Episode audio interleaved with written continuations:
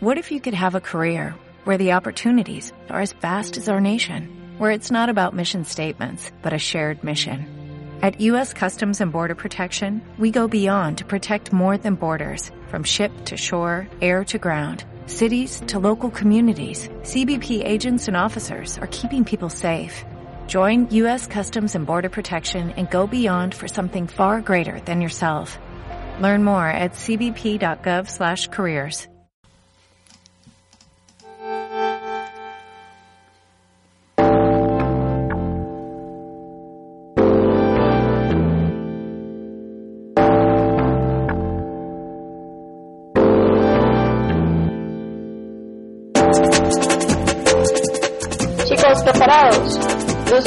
Cámara. Acción. bienvenidos a 24 cuadros por segundo. La voz del cine.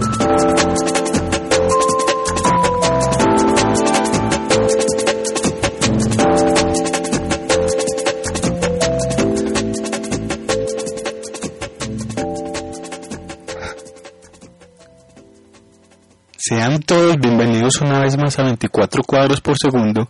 Es un placer estar con ustedes para hablar y disfrutar de cine, que es lo que nos gusta y nos apasiona. Mi nombre es Vincent Hill. Buenas tardes a todos, mi nombre es Albert Hill, aquí pues de nuevo para hablar de cine.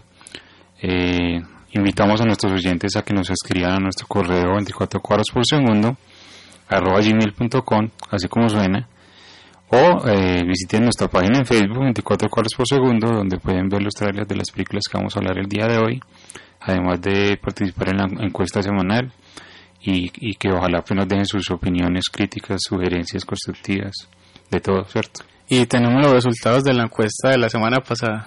Bueno, sí, la semana pasada hicimos la pregunta eh, de cuál es el mejor eh, director español de la actualidad a partir pues, de la, del programa que hicimos. Y bueno, eh, tuvimos varias respuestas, aunque... De, de géneros como terror, suspenso o ciencia ficción. Sí, correcto. Eh, tuvimos eh, varias respuestas, pero digamos que no hay un no hay un director que tenga pues una mayoría de votos, sino que cada quien eligió uno distinto. Sí.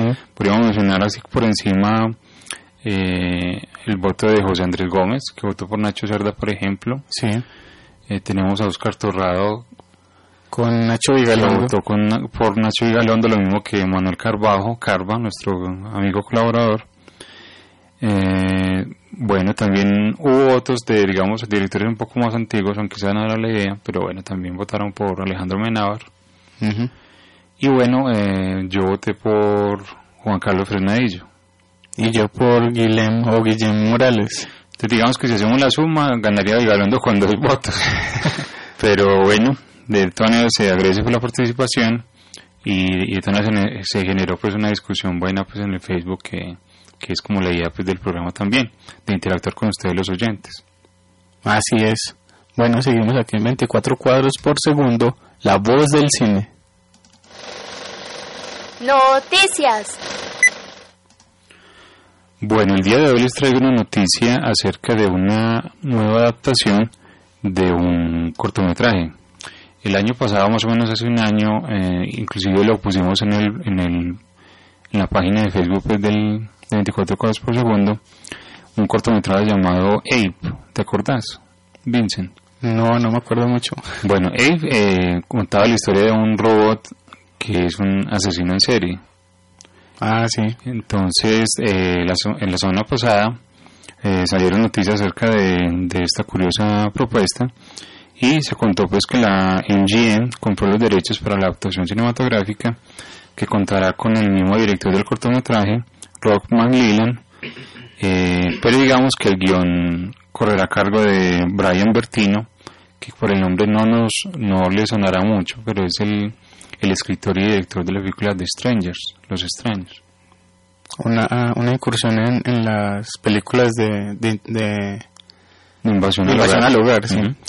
Eh, entonces, digamos que la MGM le da la oportunidad pues, a este director que solo ha hecho cortometrajes hasta el momento para que haga pues, su debut eh, cinematográfico con largometrajes haciendo la adaptación de esta curiosa historia que combina pues, lo que es el género de ciencia ficción con el terror como Blinky TM. como Blinky TM que también era un, un, un robot, un robot muy maloso de un cortometraje muy destacado.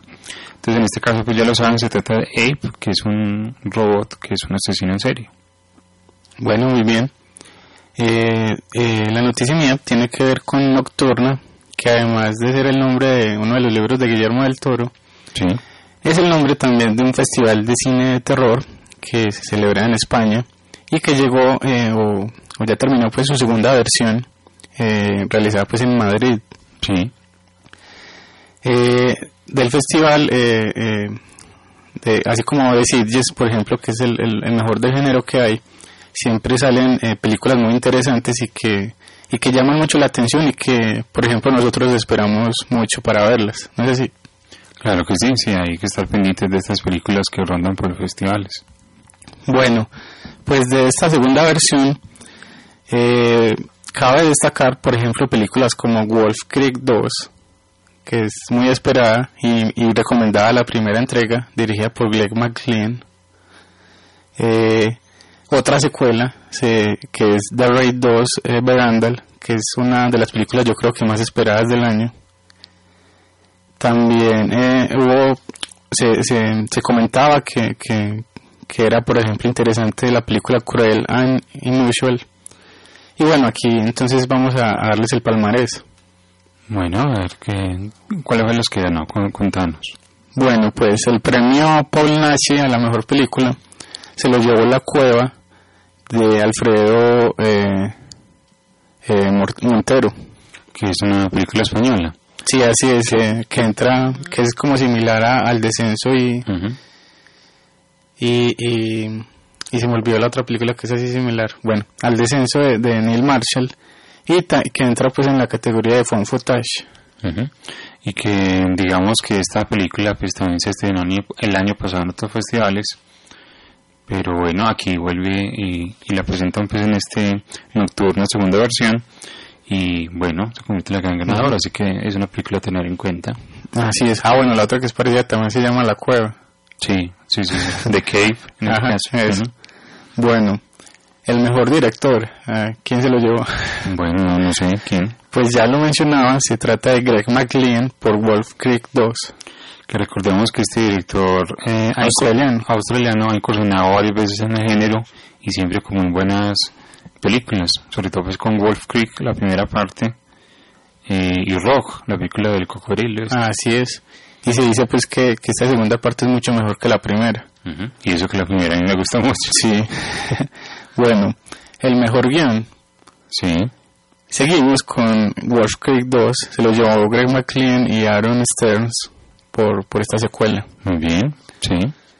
Eh, la mejor inter- interpretación eh, fue para dos personas, para eh, John Jarrett y Ryan Core por Wolf Creek 2. Ujú.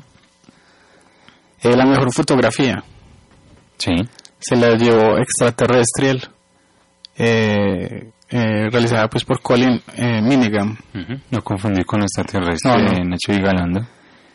Eh, el premio Dark Visions a la mejor película se la llevó la que ya mencionaba también Cruel and Unusual que dicen que, que rememoraba pues a la película presentada el año pasado eh, Coherence Sí, de bueno y el premio Madness a la mejor película se lo llevó eh, Pin Dolls on Ice que también es una secuela un slasher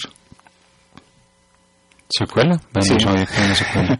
sí y el premio del público se lo llevó Savage Savage Sí, la película de, de este género de violación y venganza.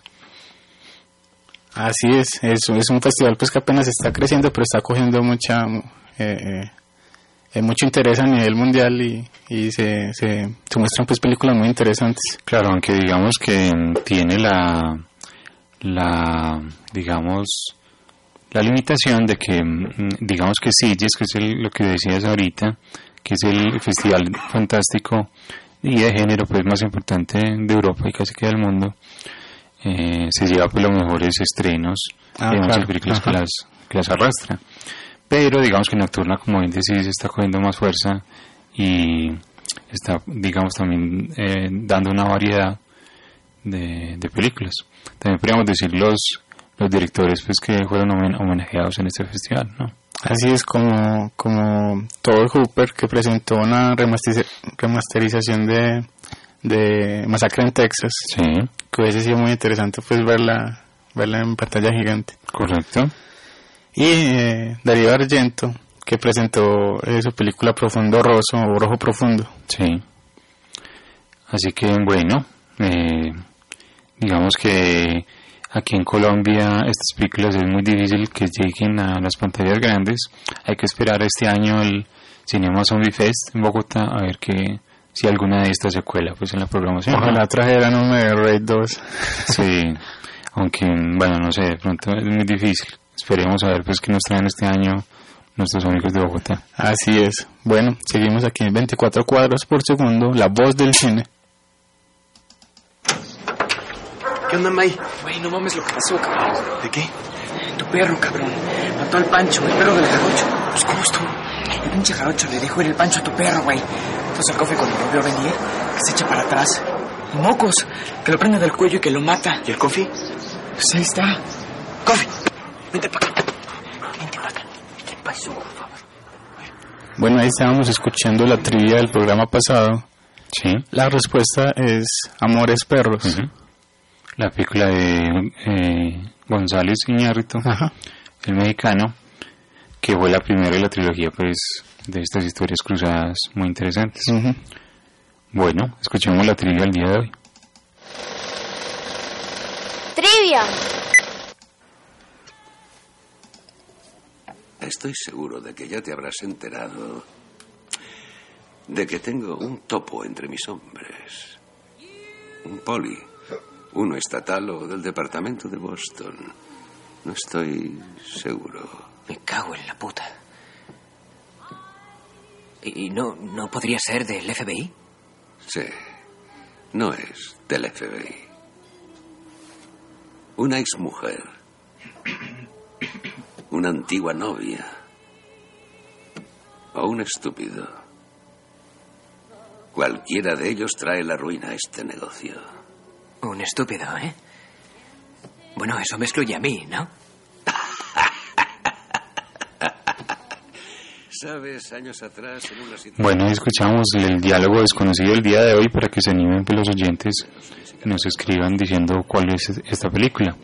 Eh, les recordamos que nos pueden escribir a nuestro correo o visitar nuestra página en Facebook 24 cuadros por segundo. Eh, bueno, además que también pues, pueden visitar nuestro blog, ¿cierto? Así es. Bueno, seguimos aquí en 24 cuadros por segundo, la voz del cine. Tema del día.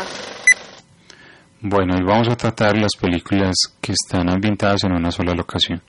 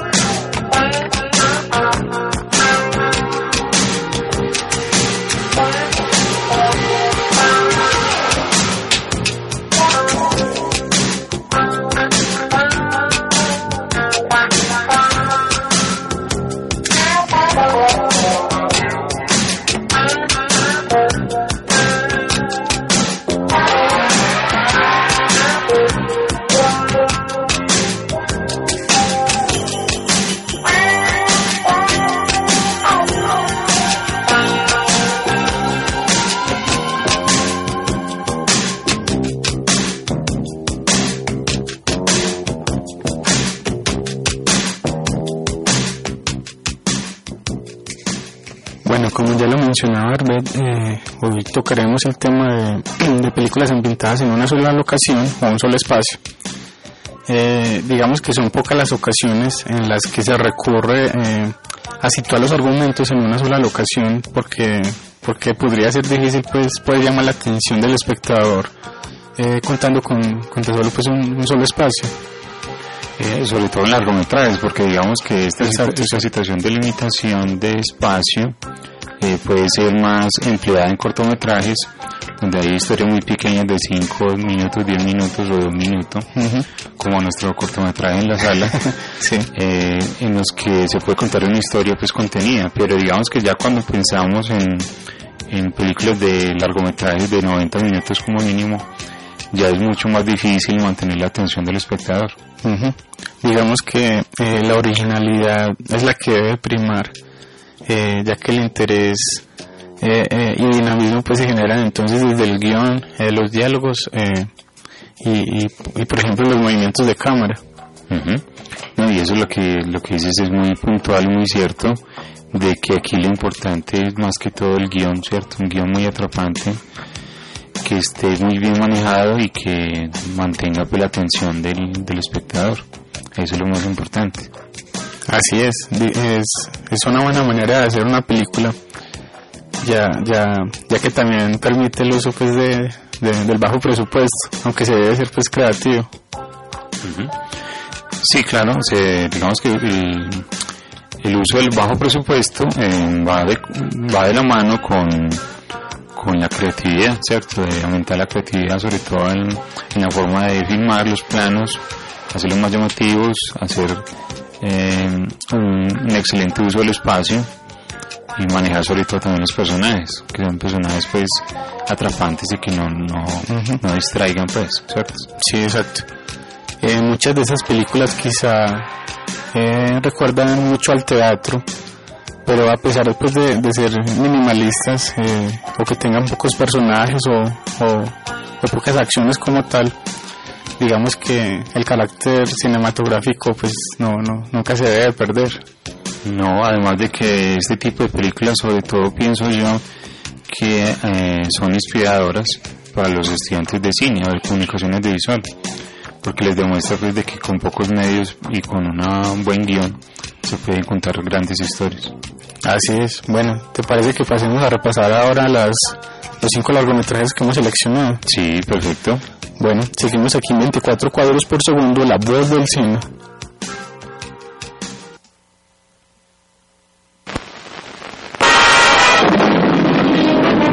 On the point of that knife, a man's life is at stake. I'm just saying it's possible. And I say it's not possible. I want you to watch this because I don't want to have to do it again. I'll make myself about six or seven inches shorter, okay? It's about right, maybe a little more. Okay, a little more.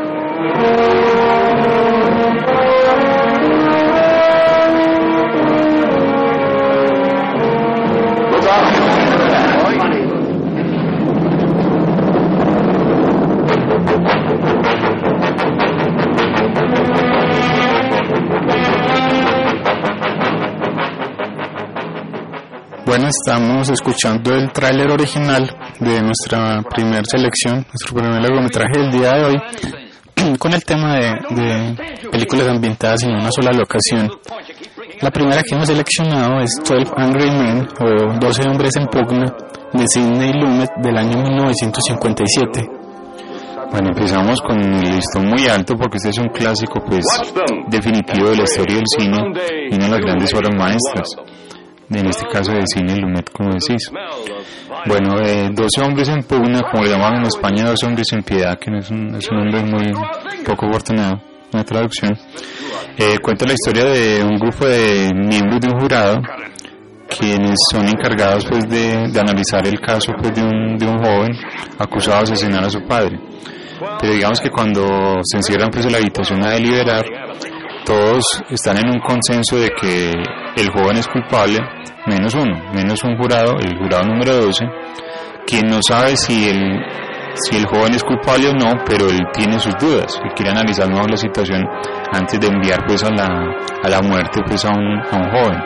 Así que a partir de allí él plantea las dudas de lo que vieron en el juicio, de, las evidencias y digamos que tratar de, de que cada jurado pues piense mejor por lo que lo que ve del caso antes de decidir pues, la, la suerte de este muchacho. Y como hace recurrente en, en, en estas películas seleccionadas el día de hoy, eh, eh, son películas pues que se, que se sitúan en un solo espacio como, pues como eh, haciendo referencia pues al tema que, es ese la creatividad como ya lo decíamos sale a flote y eh, particularmente en esta película se, se destaca eh, eh, en mucho las, las actuaciones sobre todo la dirección de actores de Sidney Lumet y, y, y desde el guion el desarrollo de los personajes también que, que eso llama pues, mucho la atención del espectador y lo mantiene ahí atento a pesar de que se sitúe todo en un solo lugar. Ujú. Aunque hay que aclarar pues de que hay, hay un par de escenas de que no es en el, en el lugar pues, del, de los jurados, porque al final digamos la última escena es afuera del, del juzgado.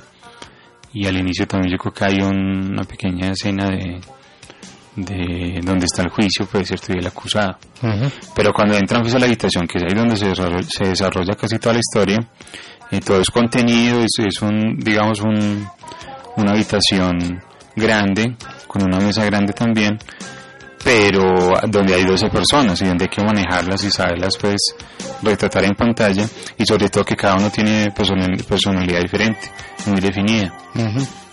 Y es muy interesante porque, pues no vamos a decir el final obviamente, pero, sí. pero las transformaciones se van dando paulatinamente y es, y es y, y al principio pues solo una persona está, está eh, a favor de, de, de Sí, sí, como lo decía el ya. caso pues de Claro, no, no es que no es que él crea que es inocente, ¿cierto? Sino que él tiene dudas, Exacto, sí. él simplemente plantea sus dudas y no quiere pues eh, llevarlo a, a la, a la muerte pues como por como por mirar las pruebas ciegamente, que es el, el actor Henry Fonda. O por salir pues ligero de eso para, Claro, es que hay, no eh, tener que pensar mucho.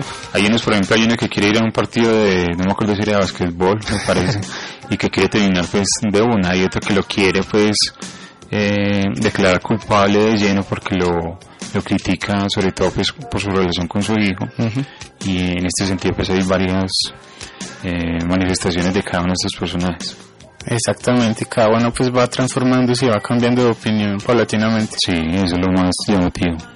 Bueno, comenzando con los datos curiosos, eh, desde el manejo de la fotografía de la película, la sensación eh, eh, eh, con el manejo de lentes y ángulos es de claustrofobia, sobre todo hacia el final, cuando Lumet eh, eh, hizo que se utilizaran eh, objetivos tele para acercar más las paredes a los personajes y, y que se creara pues esa atmósfera de, de claustrofobia. Claro.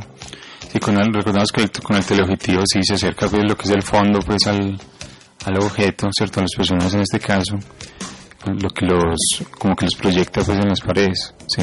Así Muy- es. Interesante, sí. Bueno, la película es mostrada en escuelas de negocios para, para, para mostrar las dinámicas de, de equipo y las técnicas de resolución de problemas. Mm, Ok.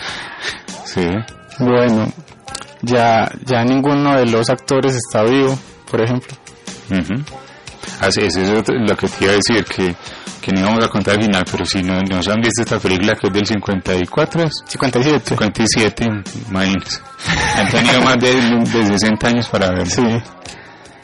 Eh, bueno, en la película hay más de 365 tomas y todo eso en un solo espacio, es- Sí. eso llama la atención. Bueno, eh, Lumet eh, mantuvo a los actores encerrados por horas en una habitación para que se aprendieran las líneas y para transmitirles, la- eh, transmitirles la sensación de que experimentaban los personajes. De desespero. Sí. Y también pues como un calor. encierro, sí. Claro, el calor que sienten, sí. Bueno, eh, Henry Fonda le preguntó a Lumet pues antes de que, de que llegara al proyecto para que hiciera la adaptación eh, de- eh, porque primero era pues una, un un- una película para televisión y luego de ver el, eh, de los productores luego de ver el trabajo de Lumet en televisión precisamente aceptaron de inmediato pues que, que él ingresara y Lumet también Que como lo dijimos, esta es una gran obra maestra del cine. Y una de sus grandes películas que recordamos que este director pues tiene un puñado de muy buenas Ujú. películas. Así es. Bueno, eh, eh, hay que decir también que la película ha tenido varios remakes Sí, y por sí. ejemplo ha sido adaptada pues al teatro también en muchos países y, y en muchos idiomas. Ujú. Bueno, en el remake de 1997, George, eh, el actor George C. Scott hace el papel de que, que hace Lee J. Cobb en la versión de Lumet. Y fue la segunda vez que George. Scott eh, hizo el mismo papel que Lee J. Cobb. Ya había hecho el mismo papel cuando hizo de Teniente eh, Kingdom en, en El Exorcista 3 y Cobb lo había hecho en El Exorcista. Vea. esa, esa sí está para quien ser millonario, esa está muy rebuscada. Sí, sí. Bueno, eh, eh, esta es una obra maestra del cine, como lo dice Arbet, de uno de los maestros del cine también, que, que como lo era pues Sidney Lumet. Es una película muy interesante que a pesar pues de, de, de, de que, porque yo creo que a mucha gente no, no le llama la atención las películas clásicas o que sean en blanco y negro, pero, pero vale la pena.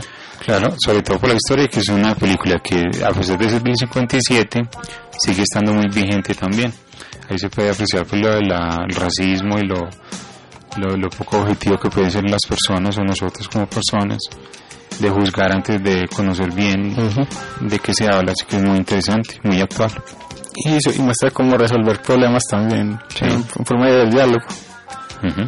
Bueno, es- esa es la primera película del día de hoy. Se trata de 12 Angry Men o Dos Hombres en Pugna de Sidney Lumet del 1957. Seguimos aquí en 24 cuadros por segundo, la voz del cine. It is now 7.06. You have exactly 8 hours and 54 minutes to ponder the error of your ways. Any questions? Yeah. Does Barry Manilow know that you raid his wardrobe? A brain, a beauty, a jock, a rebel, and a recluse. I can't believe this is really happening to me. Before this day is over, they'll break the rules. Chicks cannot hold their smoke. That's what it is. Bare their souls, I'm a nymphomaniac. Do your parents aware of this? take some chances, Being bad feels pretty good. Huh? and touch each other in a way they never dreamed possible. Why'd you do that? Cause I knew you wouldn't. The Breakfast Club. They only met once. Bueno, seguimos entonces con la segunda película del día, con el tema de películas ambientadas en una sola locación. Y yo creo que esta se convirtió en una de mis películas favoritas y una para recomendar eh, de inmediato. Es The Breakfast Club del año 1985 dirigida por John Hughes. Claro, de Breakfast Club, o como se conoce en España, el Club de los Cinco, aunque yo creo que hay otro nombre, pero no lo recuerdo en este momento. Eh, es una gran película pues de los 80, eh, de un director muy popular en los 80, de John Hughes. Bueno, en este caso cuenta la historia pues de cinco jóvenes de, de instituto o de la escuela pues eh, secundaria. Sí, adolescentes. Adolescentes que son, digamos, obligados a ir un sábado a la escuela porque están castigados, digamos. A así. detención. A detención. Entonces son obligados a, a pasar todo el sábado en un... Encerrados. Encerrados pues como en, sí, en una biblioteca, ¿cierto? Pues en, en- en un lugar de la escuela, bajo la supervisión pues de un profesor y, y ellos son desconocidos, ¿no? No, digamos que nunca han hablado cada uno con el otro y a medida que va pasando el tiempo que tienen, se, se ven obligados a estar allí y a compartir, se van conociendo, se van transformando. Así es. Y digamos que la película muestra, eh, puede ser unos arquetipos de, Sí. de, de la chica popular que, que puede ser Sí. como porrista o que, Sí, que- que la reina de la pues, escuela. exacto. Eh, eh, el criminal como le llaman en la misma película, que es como rebelde. Eh, el deportista, que también es muy popular. el, el nerd, el que le va pues muy bien en, en el estudio, que no tiene muchos amigos. Y la, la rara o La la, rara, la. Que no que tiene no habla mucho y tampoco tiene amigos. Correcto. Pero eh, a, a pesar de que son arquetipos en la película lo tratan muy bien y, y es, es muy interesante ver eso porque es, es después de 1985. Eh, eh, no cae en estereotipos a pesar de, de, de- de esos adjetivos pues que tiene cada personaje y desarrolla pues muy bien cada, cada personalidad eh, y la forma como se relaciona cada personaje y se- las transformaciones pues que sufren a lo largo del día. Claro, como le decimos, estamos en una locación en, en la escuela y, y digamos que ese choque cultural, ¿cierto? De, de estatus, de, bueno, de, de popularidad se, se ve pues ahí en la película y cada uno va creciendo y aprendiendo del otro, a pesar de ser tan distintos. Y digamos que es una gran película, sí, estoy totalmente de acuerdo. Sí. Muy recomendable. Aquí también, eh, eh, digamos que no toda la película se sitúa en, en ese solo espacio, porque al principio se muestra cómo llegan a la escuela, al colegio, Sí, y al final también eh, cómo se van, pues pero es eh, muy corto. Claro, como lo decíamos, pues con fue el Angry Man que hay una escena al final del, fuera del juzgado. En Así este es. caso también, o sea, la escena es una fuera de la escuela. Bueno, eh, empezando con los datos curiosos sobre la película, la escena en la que están reunidos los personajes y hablan sobre por qué estaban en detención no estaba guionizada y se les dio pues la libertad a ellos de, de que explicaran las razones de por qué estaban en, de- en detención. Que es una escena muy emotiva, muy, Sí, sí, eso cargada llorar. de tensión, sí, sí, es muy, sí, no dan ganas de llorar, claro, es muy... Porque uno siente empatía y se identifica con, con pues puede ser con, con personajes distintos pues dependiendo de la persona que lo vea, pero uno se identifica pues con ellos. Aunque digamos que cuando yo la película, eh, en general el papel de Jude Nelson, ¿cierto? El de, Es Bender, Bender. Bender, sí. Eh, es el más llamativo, ¿cierto? Porque es el que va en contra de todo siempre, el que trata de, de despertar a los demás, digámoslo así, en cierta forma. Pero cada uno muy interesante, y aquí se puede ver eh, eso en esta escena. Así es. Y es interesante pues que fue improvisada por, por los actores. Bueno, John Hughes, y hablando precisamente de, de Jude Nelson, John Hughes casi despidió a Jude Nelson por, por, por la actitud que tenía él con Molly Ringwald, que, que interpretaba el papel de Claire. Sí, la, la popular, la reina del Ajá, instituto. Exacto, y por la actitud que tenía él y el comportamiento que tenía fuera de cámara, y que se estaba comportando como igual que el personaje. y, Pero, Paul, y sí. Paul- y Paul Gleason, que interpreta al profesor, eh, lo con- convenció pues a John Hughes de, de conservar al actor y, y que estaba pues en el papel, le decía él. Y es que sucede mucho, o sea, es que la, la actuación de Jude Nelson aquí es muy buena. De todos, sí. Bueno, sí, de todos, pero digamos que uno, uno sí es, es como la, el ataque que hace hacia los demás y, y que se lo cree uno, sí, Ajá. totalmente. Bueno, esta sí es muy interesante el ver, este siguiente dato. Bueno, se decía que la película iba a tener múltiples secuelas. Ah, ya, sí. Que iban a sacar una cada 10 años, como ocurrió por ejemplo con Before Sunrise. Pero no se dio precisamente por la relación volátil entre John Hughes y Jude Nelson, eh, que John Hughes dijo pues que no quería volver a trabajar con Jude Nelson. Y, y, pues no, entonces eso- eso- ese proyecto no se dio. Sí, que es una lástima porque Jude Nelson también es un actor muy perdido pues en estos días, ¿no? Sí, sí. Porque el, el, digamos, el atleta que se en Mil ustedes también está perdido en la actuación, pero, pero sí ya se ha dedicado a la dirección. Yo, hablando de eso, yo creo que, que este director John Hughes eh, influenció mucho a, a Linklater, ¿no? Sí, sí, sí, sí. Ahí se ve, Ajá, o sea, cuando sí. uno ve eh, eh, Before Sunrise o Tape, ¿cierto? Uno Sí. ve la influencia pues, de. John Hughes. Exacto, sí. Bueno, eh, hubo otros actores que estuvieron a punto de tener los papeles de la película. Y por ejemplo, eh, A ver, ¿cuáles, cuáles? por ejemplo, el casting lo presentó Laura Dern para el papel de Claire y no pasó. Y, y también Robin Wright eh, también presentó Sí. el, el casting y no pasó tampoco. Bueno, eh, eh, también para Bender, para el personaje de Bender se había pensado en Nicolas Cage, pero pero pero se, había que gastar pues mucho dinero, entonces no, no se recurrió a él. Y también se pensó en John Cusack, pero ya después se cambió pues a, a John Nelson. Bueno, entonces eso, el que sí ir sería John Cusack. Sí. A los otros como que no, no, los, no me los imagino en esta historia. Bueno, eh, este es también como impresionante porque John Hughes escribió el guion en dos días. Muy impresionante.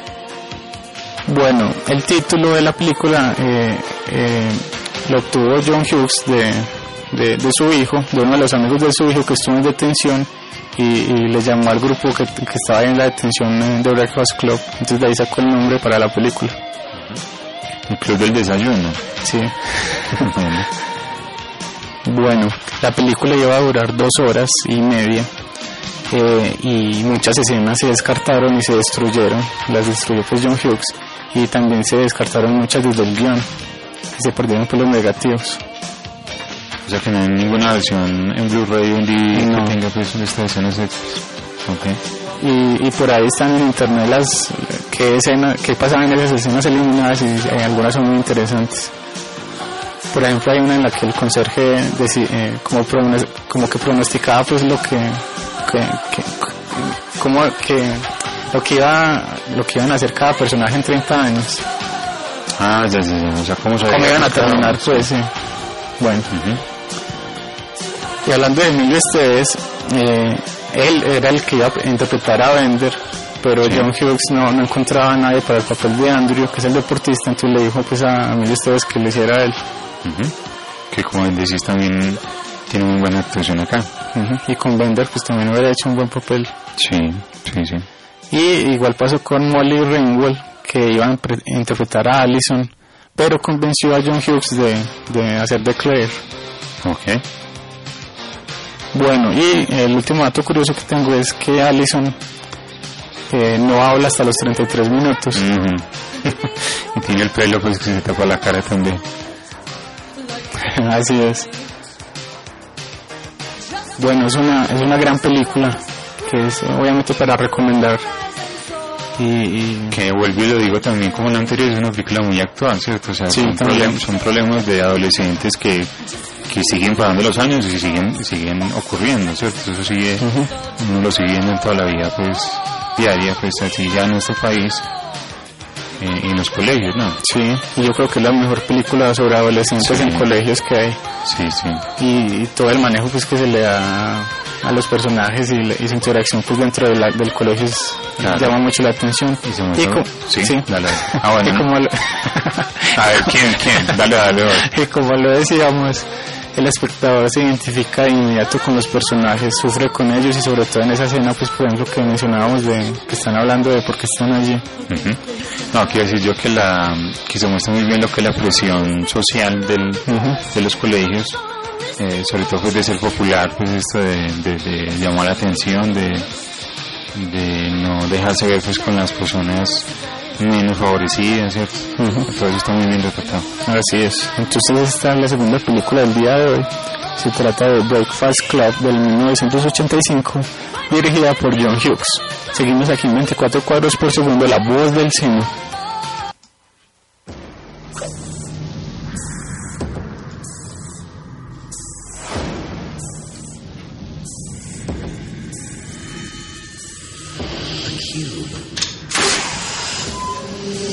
Rooms high. 26 rooms across. 17,576 rooms. Does anybody remember how they got here? Why would they throw innocent people in here? Are we being punished? There's a way in here, so there's got to be a way out. Do you think they'd go to all the trouble to build this thing if we could just walk out? Take a good long look around. But I got feelings looking at us. We have about three days without food and water before we're too weak to move. Bueno, estamos escuchando el tráiler original de la tercera película del día de hoy en el tema de, de películas ambientadas en una sola locación o espacio. Se trata de Cube o El Cubo de Vincenzo Natali del año 1997.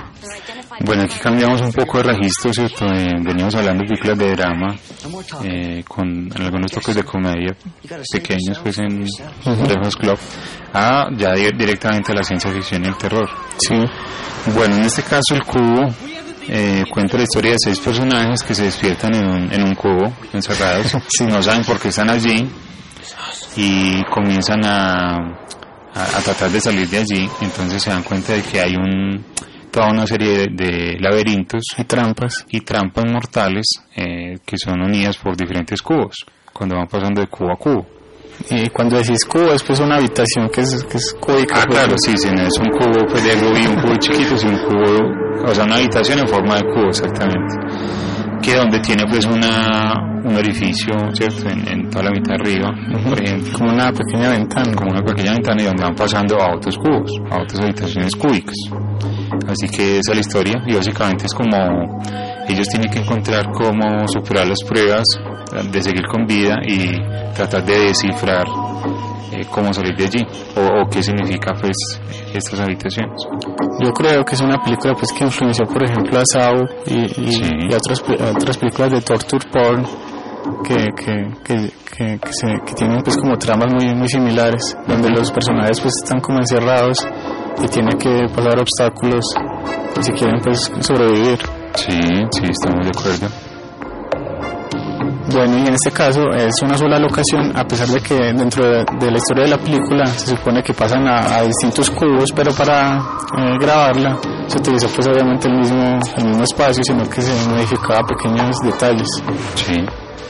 Bueno, eh, eh, desde, desde esta película Vincenzo Natali empezó a mostrar todo su talento, aunque con sus siguientes eh, films no, no, no ha tenido tanta suerte y no la ido pues muy bien, aunque para mí siguen siendo pues interesantes. Eh, pero esta es yo creo que su película clave pues en, en su filmografía. Sí, sí, sí, lo más importante, definitivamente. Bueno, comenzando con los datos curiosos, eh, los nombres de los personajes los tienen por nombres de prisiones reales, pero no solo eso, sino que también sus personalidades, las, las personalidades de los personajes son, son de acuerdo a esas prisiones. Entonces, por ejemplo, eh, Kazan, que es uno de los personajes, es el nombre de una prisión y, y- y el personaje pues tiene problemas mentales. Y en Rusia, en Rusia esa prisión pues era conocida por, por su desorganización. Ah, eso te iba a preguntar porque el, el- el director es canadiense. Aquí que estás hablando de prisiones canadienses. ¿o Ah, no, no, no. prisiones en todo el mundo. Sí, sí. Bueno, otro personaje se llama Renz, que, que es como el mentor. Y esa fue una cárcel eh, eh, pionera en políticas carcelarias. Sí. Eh, otro personaje se llama Quentin, eh, el detective. Ah, San Quintín. Sí, San exacto. Ajá. sí. Y eh, esa cárcel es conocida por su brutalidad, y así es el personaje también en la película. Y Holloway, que es una mujer en la película, es una cárcel de mujeres. Entonces es muy interesante pues desde el guion eh, ese trabajo que, que hay detrás de los personajes y toda esa planeación pues para llevarlo a cabo. Claro, se ve todo el detalle y toda la dedicación La de- simbología, sí. de este director pues en cuanto al, al guion, ¿cierto? La construcción pues de la historia de los personajes. Además de que, de que la historia es muy inquietante, ¿cierto? Tiene pues un, un aire terrorífico y un suspenso, que es muy bien tratado. Así es. Bueno, este otro dato curioso también es muy interesante. A ver, a ver. Eh, Natalie hizo un cortometraje donde mostraba que había fuera del cubo, pero hizo un juramento de, no- de nunca mostrarlo y lo, y lo destruyó. Bueno, eh, digamos que eso no es eh, único, ¿cierto? Ahí hay unos art- artistas que se dedican a hacer obras, sobre todo en video, y, y lo que quieren es como el viaje, ¿cierto? O sea, la construcción pues, del arte, y posteriormente des- destruyen su, su, su obra. Eso ya, ya se ha visto en otros artistas plásticos, sobre todo, puede ser. sí, sí. Pero, pero yo no había visto pues, este, este director, vea. Pero entonces nunca vamos a saber qué hay afuera del cubo. No. O quiénes están detrás de eso. Aunque... En el cubo cero, pues sí, medio Es- lo explican ahí un poquito, pero no del todo. Aunque supongo que no es la idea que tenía pues Natalie. Claro, porque ya Natalie se desligó pues, de, la, de la saga, porque recordemos que son tres partes que la componen. Así es. Bueno, para mostrar el apoyo de, de la industria fílmica en, en- en- de Toronto, en Canadá, Sí. los efectos especiales los hizo una compañía Core y los hizo gratis. así así hacer con nosotros. Sí. Muy bien. Bueno, y eh, la mayor parte de la película se hizo con una cámara de mano para dar pues, eh, eh, la- la- las atmósferas que se, que se crean en la película también. Ujú. Sí. Bueno, es, es también una película muy recomendada que, que yo creo que, que tampoco es tan conocida, aunque a nivel mundial sí, sí, sí, sí es casi que una película de culto, ¿no? Claro, es una película Pero en el pues, país pues, no muy, es tan conocida. muy eh, digamos, llamativa, sobre todo pues, por su historia, su historia tan atrapante y que tiene muchos elementos de que llaman la atención, porque es una película de género, muy bien hecha. Y tengan en cuenta entonces las otras cintas de, de, de este director canadiense, de Vincenzo Natali. Y, y, y revisen pues el cubo. Y esta fue la tercera película del día de hoy, Cube, del año 1997. Seguimos aquí en 24 cuadros por segundo, la voz del cine.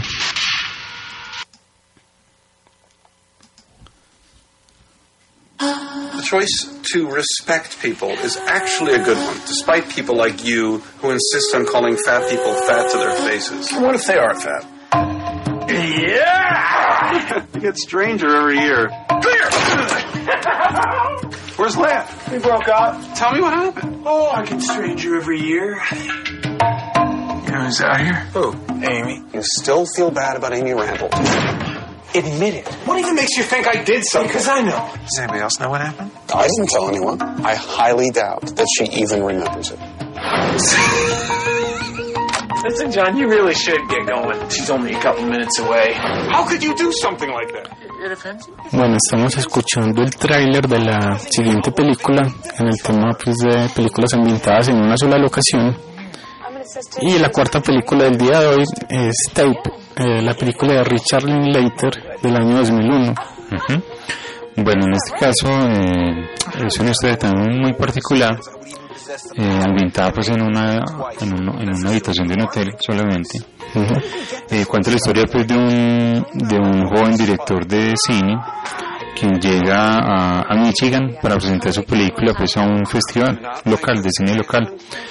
Eh, digamos que mientras que espera en la habitación, eh, contacta pues con un amigo de su infancia que lo visita en el hotel y juntos empiezan a rememorar pues eh, sus vivencias de, de la niñez y, y, digamos a traer ciertos dolores y recuerdos pues que, que los harán pues digamos debatir pues su relación pues cierto y, y, ¿no? y, y aparece después una una amiga de ellos cierto Sí, eh, Uma Thurman. Uma Thurman, y entre ellos pues ya se desarrolla toda la historia pues completamente que como les decimos todo es ambientado pues en el hotel En este caso, si es toda toda la película solo, solamente en, una, eh, en un solo espacio, en este caso pues en, en la habitación que ya, que ya menciona Arbet. Eh, la película la, la dirige Richard Linklater, a quien ya mencionábamos eh, eh, previamente. Y este es pues uno, como uno de los mejores directores de la actualidad. Y con esta película pues lo demuestra.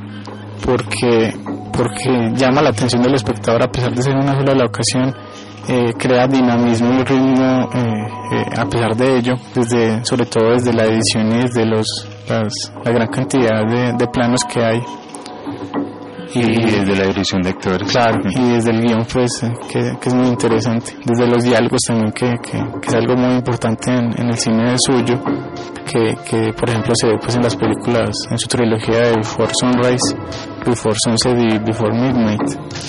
Eso y aquí además de Uma Thurman que la mencionamos también aparece Ethan Hawke Ethan Hawke que es muy habitual pues en el cine de Linklater en la trilogía que acabas de mencionar y el actor Robert Sean Leonard el Wilson de la serie House Sí, exactamente.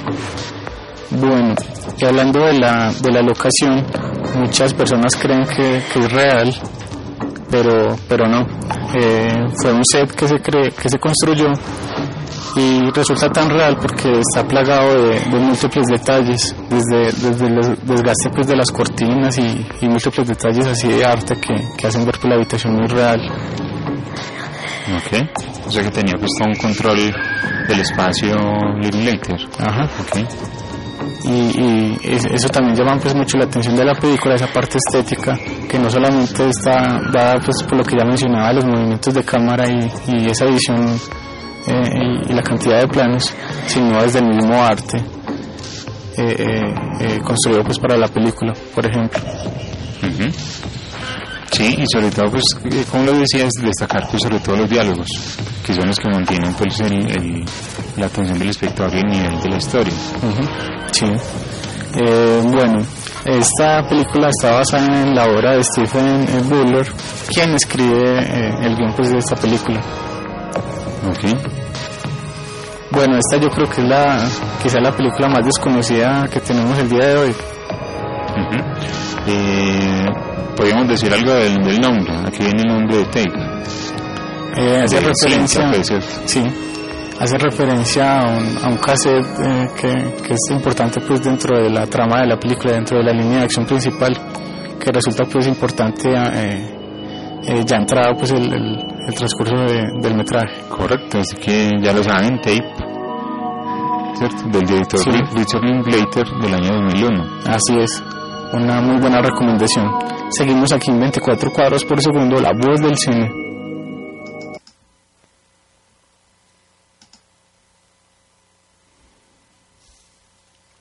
Following a verbal dispute in Brooklyn Bridge Park, Zachary Cowan, armed with a stick, struck our son, Ethan Longstreet, in the face. Armed?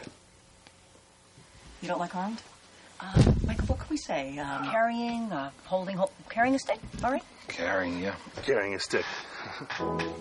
If Ethan had broken two of Zachary's teeth, I'm thinking Alan and I might have had more of a knee-jerk reaction. I'm not sure we would see the big picture. Sure you would. She's not telling you the real secret. Let him taste it. Very good. Excuse me. Yeah? Undesirable side effects. Basically, you look like you're drunk. Do you know what they were arguing about? Ethan wouldn't let Zachary be a part of his gang. Did you know that Ethan had a gang? No, but I'm thrilled to hear it. Yeah. Your son is a maniac. Zachary is not a maniac. Yes, he is. Alan, why are you saying that? He's a maniac. Can you hear me now? you better watch it. They're both horrible. What the hell are we doing here? I hope you're kidding. You think my son is a snitch? I don't think anything. Well, if you don't think anything, don't say anything. I'm sick to death of it. We were nice to you. We bought tulips. You know, my wife dressed me up as a liberal. Yeah. Announcer, what are you? Oh my God. Where to go? You killed that hamster. What you did to that hamster was wrong. Bueno, estamos escuchando la, la última película del día de hoy en el tema de películas ambientadas en una sola locación. Y eh, eh, esta vez viene otro maestro del cine. Se trata de Roman Polanski con, con una película reciente del año 2011 llamada Carnage.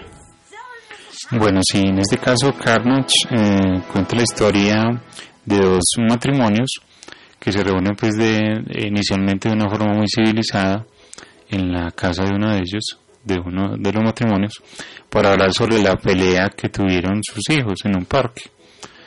Cuando empiezan a hablar de, de, de qué pasó, ¿cierto? De, de quién es la culpa, de, cómo están criando a sus hijos, comienzan a crecer las tensiones y a, digamos, a, a salirse de las manos pues la situación para las dos parejas. Esa es como la historia, pues básicamente, Ah. que toda está ambientada en una casa. Así es, aquí también solamente el espacio pues es, es casi que una sola habitación, aunque es una casa pues y solamente al final salen pero al pasillo pues de, de- de ese piso, pero nada más y al final pues la, la última secuencia es, si es, si es afuera en un espacio abierto, pero toda la película pues es, es en, el, en el interior. Aunque digamos que cuando, también cuando empieza la película, eh, ellos digamos que cuando exponen los hechos y se van a despedir, ellos salen a la puerta como para irse y después se devuelven y, y sigue pues la historia pues dentro de la casa.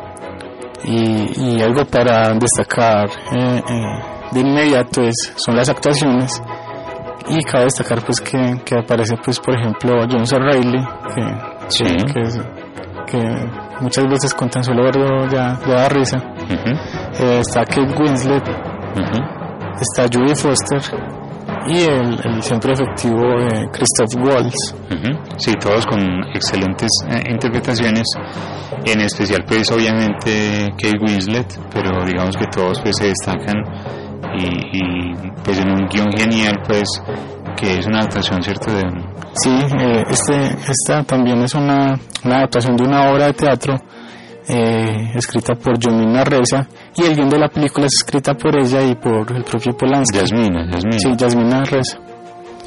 Eh, el guion también es escrito por ella y por eh, Polanski. Bueno. Bueno, aquí como les decimos, sobre todo los diálogos son lo más llamativo y, y digamos que todas las personalidades que se muestran de ellos, ¿cierto? También son muy distintas. Sí. Y como en el caso de Breakfast Club, eh, eh, ah, bueno, no, en ese caso empezaba con una relación pues como tormentosa y se iban a, eh, eh, eh, volviendo pues más, más, amables y, y volviéndose pues como amigos. En este caso es al revés, empiezan pues como, como de forma muy amigable, con mucho respeto y, y se van, se van soltando pues a medida que transcurre el metraje. Además de que empieza, empieza a tomar también, Sí. sobre todo Ajá. el personaje de Kate Winslet, sí. Y es muy interesante pues eh, eh, ese desarrollo de los personajes también en este caso. Correcto. Bueno, ¿qué datos curiosos nos tienes de esta película? Bueno, fue grabada en tiempo real, eh, sin descansos, eh, con excepción de la parte eh, de- del final que ya mencionaba, en la que se muestra pues un parque, y todo lo otro pues es en, en esta, en esta otra sola locación. Bueno, el, el, el personaje que, que interpreta John C. Reilly se le había ofrecido primero a Matt Dillon. Sí. Eh, Polanski hace un cameo en la película, siguiendo los pasos pues, de Hitchcock, hacia el final de la película también. Y esta es la segunda película eh, en, en- en la que en la que un personaje de John C. Reilly eh, eh, tiene dificultades con, con algo que hizo su hijo, que con, con una muerte de una mascota que siempre es un roedor que hizo su hijo y se mete en problemas por ello. Es- es- esta es una, esta es la primera y la otra es tenemos que hablar acerca de Kevin o tenemos que hablar de Kevin. Ujú, Ok. Bueno, ya. Ya tenés, bueno, de todas hay que recomendar mucho esta película, sobre todo porque es de Roman Polanski, un gran director y que es un gran director de actores y manejo de espacio y de, y de la historia, pues genial. y de suspenso, porque a pesar de que es de drama, Sí, eh, correcto. va incrementando pues como la tensión entre los personajes a- a- hasta el final de la película. Y sobre todo con el de Christoph Waltz que no le para de sonar el celular, sí. Bueno, así que recordamos las películas que hablamos el día de hoy, ¿no? ¿Te parece? Sí, eh, son 12 Angry Men de 1957. Luego continuamos con The Breakfast, Breakfast Club del año 1985. Luego seguimos con Cube, con Cube de, de Vincenzo Natalie de 1997. Luego con la película Tape del año 2001 de Richard Linklater. Y terminamos entonces con Carnage del año 2011. de Roman Polanski. Bueno, entonces los invitamos a la encuesta, ¿o qué? Sí. Eh, rec- recuerden que desde hoy ya, ya está la encuesta pues, del, de la semana en las que en la que pueden escoger pues cuál es su película favorita, ambientar en una locación o si van a subir otras como por ejemplo Eh, Bullet de, de Rodrigo Cortés. Cortés. Sí, eh, ¿cuál otro?